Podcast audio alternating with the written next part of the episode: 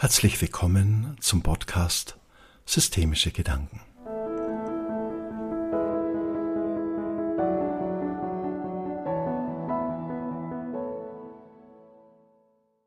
Das Thema dieses Podcastes lautet Begegnungen. Was bedeutet es für uns, wenn wir jemand begegnen? Eine Begegnung kann vieles sein. Es kann zum Beispiel eine sportliche Begegnung sein, ein Wettkampf. Wir begegnen jemand, mit dem wir uns messen. Wenn wir diese Energie in den Alltag nehmen, so begegnen wir jemanden wie in einem Wettkampf. Wer bist du? Wer bin ich? Was kannst du? Was kann ich? Wie geht es dir? Wie geht es mir? Wie fühlst du dich? Wie fühle ich mich? Viele Begegnungen finden leider so statt. Wahrscheinlich haben wir eine urzeitliche Prägung, die hier zum Tragen kommt. Es war in unserer entwicklungsgeschichtlichen Vergangenheit wichtig zu wissen, wer uns gegenübersteht. Müssen wir uns vor ihm fürchten? Ist er stärker? Ist er uns freundlich oder feindlich gesonnen? Sollten wir vor ihm Angst haben? Unser Überleben hing von schnellen Entscheidungen ab schnell hätte sich für uns verhängnisvoll auswirken können, wenn wir feindliche Absichten nicht erkannt hätten. Ich habe das Gefühl, dass bei vielen Menschen diese Vorsicht und der emotionale Abstand weitgehend den Charakter ihrer Begegnungen bestimmen. Es bleibt bei der Begegnung dann eine Distanz die einer inneren Angst geschuldet ist.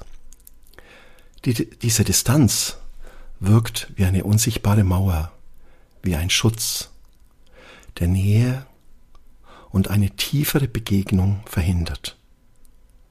In einer solchen Begegnung bleibt jeder für sich. Dieser emotionale Abstand verhindert, dass wir loslassen, um uns auf die Reise zur inneren Welt unseres Gegenübers zu begehen. Weil wir uns vor der Nähe schützen wollen, wagen wir keine tiefere Begegnung. Weil wir keine tiefere Begegnung wagen, fehlt uns die Nähe. Wenn wir eine andere Art von Begegnung erleben möchten, wenn wir anfangen, uns auf dieses Abenteuer einzulassen, so dürfen wir eine völlig neue Präsenz schaffen, dürfen wir unseren Begegnungen eine neue Wertigkeit geben. Wenn wir uns darauf einlassen, der Seele unseres Gegenübers zu begegnen und nicht nur an seiner Oberfläche zu kratzen, brauchen wir dazu aber unsere ganze Aufmerksamkeit. Brauchen wir unsere ganze Präsenz. Dann können wir auf Entdeckungsreise gehen. Wer ist dieser Mensch, der uns dann begegnet? Wie steht er da? Ist er gebückt? Lastet ihm etwas auf den Schultern? Steht er kraftvoll? Oder zeigt uns sein Körper, dass seine Kraft schwindet. Wie strahlen seine Augen? Wirken sie lebhaft und lebendig? Oder ist der Blick matt und die Augen niedergeschlagen? Wie ist seine Kleidung? Ist die Kleiderwahl sorgfältig getroffen oder wirkt sie so, als wäre es unserem Gegenüber egal, was er anhat? Was trägt unser Gegenüber auf seinen Lippen? Gibt er seine Seele einen Platz?